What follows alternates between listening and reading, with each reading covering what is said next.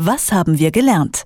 Der Wochenrückblick mit den Krautreportern bei Detektor FM. Ein Nein für den Brexit-Vertrag, aber auch ein Ja für Theresa May. In Großbritannien hat es gleich zwei wichtige Abstimmungen gegeben. Nach dem gescheiterten Misstrauensvotum ist jedoch weiterhin unklar, wie es mit dem Brexit weitergeht. Und auch in Griechenland gab es ein Misstrauensvotum. Mit einer ganz knappen Mehrheit kann Alexis Tsipras Ministerpräsident bleiben. Jetzt möchte er den umstrittenen Mazedonien-Vertrag durchs Parlament bringen. Eingesetzt hat es schon durchs Parlament geschafft und zwar in Tschechien. Dort dürfen Supermärkte seit dieser Woche offiziell keine Lebensmittel mehr wegwerfen. Über diese wichtigen Themen der Woche spreche ich wie immer mit Christian Fahrenbach von den Krautreportern. Hallo Christian. Hallo.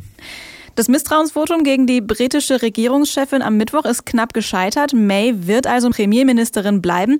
Dabei musste sie den Tag vorher, also als es um den Brexit-Vertrag ging, eine historische Niederlage einstecken. Wieso fielen diese Ergebnisse so unterschiedlich aus? Äh, richtig, also es ist tatsächlich so, es ist mir ein bisschen schwer gefallen. Ich habe das dann versucht nochmal nachzurecherchieren, ob es jetzt nur die größte Ablehnung der letzten 100 Jahre war oder sogar aller Zeiten im äh, House of Commons in Großbritannien. Aber ähm, genau, die ähm, Tag vorher die Abstimmung ist mit 202 zu 432 so krass negativ für eine Regierungspartei ausgefallen wie eben seit 100 Jahren oder noch nie zuvor. Und dann am zweiten Tag, du hast es gesagt, dann äh, wurde eben für Theresa May gestimmt, ganz knapp. Das liegt alles im Wesentlichen daran, dass ähm, die beiden äh, Parteien, die an der Macht sind, also eben die konservative Tory-Partei von Theresa May und dann äh, diese nordirische Partei, ähm, dass diese Parteien eigentlich gar kein Interesse daran haben, äh, dass es Neuwahlen gibt. Äh, die Umfragen für die sind nicht so gut. Dann gibt es ja immer die Gefahr, okay, würde jetzt Labour sogar ganz übernehmen, also die Sozialdemokratische Partei. Ähm, und wenn dann Labour übernimmt, dann wäre ja sogar noch so ein Kurs Richtung noch weicherer Brexit, also wahrscheinlicher. Labour stellt sich ja vor, okay, es könnte dann ja eine Zollunion geben. Wobei das auch alles nicht gesagt ist, denn da weiß man dann auch nicht, wie die EU sich darauf einlassen würde. Oder eben, ob es vielleicht dann sogar ein zweites Referendum gibt, obwohl auch da eben Jeremy Corbyn, also eben der Oppositionsführer von Labour, da durchblicken lässt, dass er da eigentlich auch nicht so eine richtige Lust drauf hat. Und wann dürfen wir eine weitere Entscheidung mal in äh, Großbritannien erwarten, wenn es um das Thema Brexit geht? Also ähm, es gibt zwei wichtige nächste Termine. Das eine ist direkt am Montag und das andere ist dann eben Ende März. Und zwar am Montag ist es so, bis zum Montag hat Theresa May Zeit jetzt mit den anderen Abgeordneten einen Plan auszuarbeiten, wie die alle nun weitermachen wollen. Ähm, und mit dem Plan muss sie dann wieder zur EU gehen, nach Brüssel und sagen, okay, das sind jetzt unsere neuen Vorstellungen. Ähm, dieser Plan hier wäre mehrheitsfähig bei uns im Land. Ähm, aber ob dann da die Europäische Union jetzt andere Dinge akzeptiert, als sie beim letzten Mal akzeptiert hat, da gibt es eigentlich gar keine Gründe so richtig dafür. Und ähm, zum Beispiel, wenn dann gesagt wird, okay, wir wollen noch mal was anderes machen bei der Zollunion oder Freihandelsunion, vielleicht eine Möglichkeit wäre zu sagen, okay, es gibt dann vielleicht begrenzte Lösungen, die dann nochmal nachverhandelt werden in ein paar Jahren oder sowas. Aber ähm, ja, ich, letzten Endes äh, steht unter all dem, dass Großbritannien eben versucht, eine Regelung zu treffen, die dem Land die Privilegien bewahrt, also zum Beispiel äh, Freihandel, ohne ähm, quasi die, die, die Pflichten einzugehen innerhalb der EU, sowas wie ähm, äh, Freizügigkeit, dass man also hinziehen kann, wohin man möchte und Großbritannien möchte halt bestimmen, weniger Leute aufzunehmen. Ähm, es ist dann so, wenn dann äh, das äh, britische Parlament und das EU-Parlament das annehmen würden, vermutlich müsste dann nochmal dieser Termin Ende März ein bisschen nach hinten verzögert werden, dass äh, es dann eben einen Austritt mit einem neuen Brexit-Deal gibt. Wenn aber eben das britische Parlament oder das EU-Parlament sich so querstellt, dann ist es so, dass Ende März es einen Austritt ohne Abkommen gibt. Und da ist eben auch die Stimmung von den meisten Leuten zu sagen, naja, die EU würde das gar nicht so hart treffen. Viel krasser wäre das für eine andere Union, die auseinanderbrechen könnte, nämlich tatsächlich Großbritannien. Denn im Moment ist so die Lesart zu sagen, okay, wenn es zu einem Brexit-Austritt ohne Abkommen kommt, würde das vermutlich heißen, dass vielleicht Irland, das ist ja das Land Irland und äh, Nordirland auf der Insel, dass diese beiden Teile zusammengehen und dass Schottland sich unabhängig machen will, denn in Schottland ist man gegen den Brexit. Da bin ich mal gespannt, was uns da Ende März erwartet.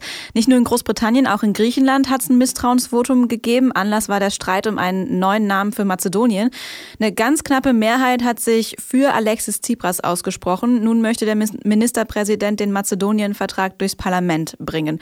Worum geht es in diesem Vertrag überhaupt? Ja, also in dem Vertrag geht es darum, dass das Land Nordmazedonien genannt werden soll. Und es gab da schon eine, ja, einen jahrzehntelangen Streit. Griechenland ähm, hat immer äh, Angst gehabt, dass eben Mazedonien Ansprüche erhebt auf Teile im Norden Griechenlands, die eben quasi zu diesem historischen Verständnis von Mazedonien gehören. So. Und deshalb hat Griechenland immer blockiert, dass Mazedonien sich an die EU annähert oder Mitglied der NATO wird. Und ähm, diesen Knoten hat man jetzt aufgelöst, indem man eben einen, einen äh, neuen Namen gefunden hat, Nordmazedonien. Äh, und Griechenland hat gesagt, okay, den Namen sind wir bereit zu akzeptieren, weil der eben nicht nur Mazedonien ist, so wie es jetzt heißt, sondern eben Nordmazedonien. Und das stellt für uns mehr dar, okay, das ist ein Land, was quasi keine weiteren Gebietsansprüche erhebt. Und wir sind bereit, das zu akzeptieren und unseren Widerstand aufzugeben und äh, setzen uns also ein, dass dann dieses neue Land Nordmazedonien auch in der EU oder in der NATO Mitglied werden kann. Genau genommen ist es ja kein neues Land, dieses neu benannte Land, sagen wir mal. Und jetzt ist es aber so, dass es in Griechenland ja diese äh, sehr ungewöhnliche Koalition gab aus der Syriza-Partei von Alexis Tsipras, die ist sehr links, und aus einer anderen Partei namens Arnel, die ist ganz rechts. Und ähm, diese rechte Partei hat aber gesagt, okay, wir können das nicht mittragen, ähm, diese, diese Umbenennung von Mazedonien und deshalb beenden wir die Regierungskoalition und dadurch ist jetzt die Koalition auseinandergebrochen. Alexis Tsipras hat auch ein Misstrauensvotum, so wie Theresa May, über sich ergehen lassen und dann aber überstanden. Und jetzt sieht es eben in Griechenland so aus, dass Tsipras vermutlich, vermutlich bis zum Herbst wird weiter regieren können. Da gibt es dann neue Wahlen sowieso. Und ja, dann wird man da sehen, wie da, ob es ihm dann danach gelingt, eine neue Regierung äh, aufzustellen. Insgesamt da auch eben ist die Gemengelage auch problematisch, denn vielleicht noch das so als letzter Schlenker, es gibt da äh, ja auch äh, noch eine Oppositionspartei, eine konservative Oppositionspartei, die Mir Demokratia heißt und die im EU-Parlament zum Beispiel zusammen mit der CDU stimmt und äh, mit CSU stimmt. Und Angela Merkel war jetzt in Griechenland, um zu sagen, wie super sie Alexis Tsipras findet und was Griechenland in den letzten Jahren gemacht hat. Jetzt hat aber eigentlich die Partei, mit der Angela Merkels CDU zusammenarbeitet, auch einen Kurs, der gar nicht so sehr diese ganze Mazedonien-Frage so befürwortet. Also auch da gibt es dann halt innerhalb der Union oder diesem Parteiverbund äh, der Europäischen Volkspartei EVP dann noch ordentlich Aufgaben zu lösen. Klingt alles ganz schön kompliziert mit Mazedonien und Nordmazedonien, also auch da kann uns noch einiges erwarten. Eingesetzt, das hat es diese Woche schon durchs Parlament geschafft, und zwar in Tschechien. Da dürfen große Discounter jetzt keine Lebensmittel mehr wegwerfen. Was regelt das Gesetz genau? Also ähm, das Gesetz sagt, dass, ja, im Prinzip so wie du es gesagt hast, dass ähm, bestimmte Supermärkte ab einer bestimmten Größe, ich glaube es sind ab 400 Quadratmetern Ladenfläche, dürfen die eben die Lebensmittel nicht wegwerfen, sondern müssen sie Bedürftigen zur Verfügung stellen. Also quasi das, was in Deutschland zum Beispiel die Tafeln sind und so. Dieses, äh, ja, dieses Gesetz sorgt eben dafür, so in den, in den ersten Reportagen und Berichten, die es gab, dass es eben eine größere Auswahl gibt für, ähm, für die Bedürftigen. In Frankreich gibt es sowas ähnliches, seit 2016 schon. Und jetzt haben wir eben auch gesehen, Ende der Woche, gestern und vorgestern, dass auch in Deutschland äh, nochmal eine Debatte anfing, die etwas anders lief darüber. Es ist zwar äh, in Anführungsstrichen nur eine Oppositionspartei, aber jetzt hat auch in Deutschland die Linke gefordert, sowas in Deutschland einzuführen. Es gibt hier allerdings auch selbst aus der ja, ich sag mal, aus der Community heraus Stimmen, die sagen, naja, eigentlich ist auch diese Selbstverpflichtung in Deutschland schon gut genug und das System, was wir haben, in dem Supermärkte das quasi freiwillig an die Tafeln weitergeben oder an andere ähm, Strukturen von Bedürftigen, dass äh, diese, dass diese äh, Strukturen sehr gut funktionieren und dass man vielleicht kein Gesetz braucht wird man dann sehen, wie das weitergeht. Fakt ist aber, so die grobe Daumenregel ist immer, ein Drittel aller Lebensmittel landet im Müll. Und diese Menge soll verringert werden. Was diese Woche wichtig war und uns auch in den nächsten Wochen wohl noch beschäftigen wird, darüber habe ich mit Christian Fahrenbach von den Krautreportern gesprochen. Danke, Christian. Ich sage auch danke. Tschüss. Was haben wir gelernt? Der Wochenrückblick mit den Krautreportern bei Detektor FM.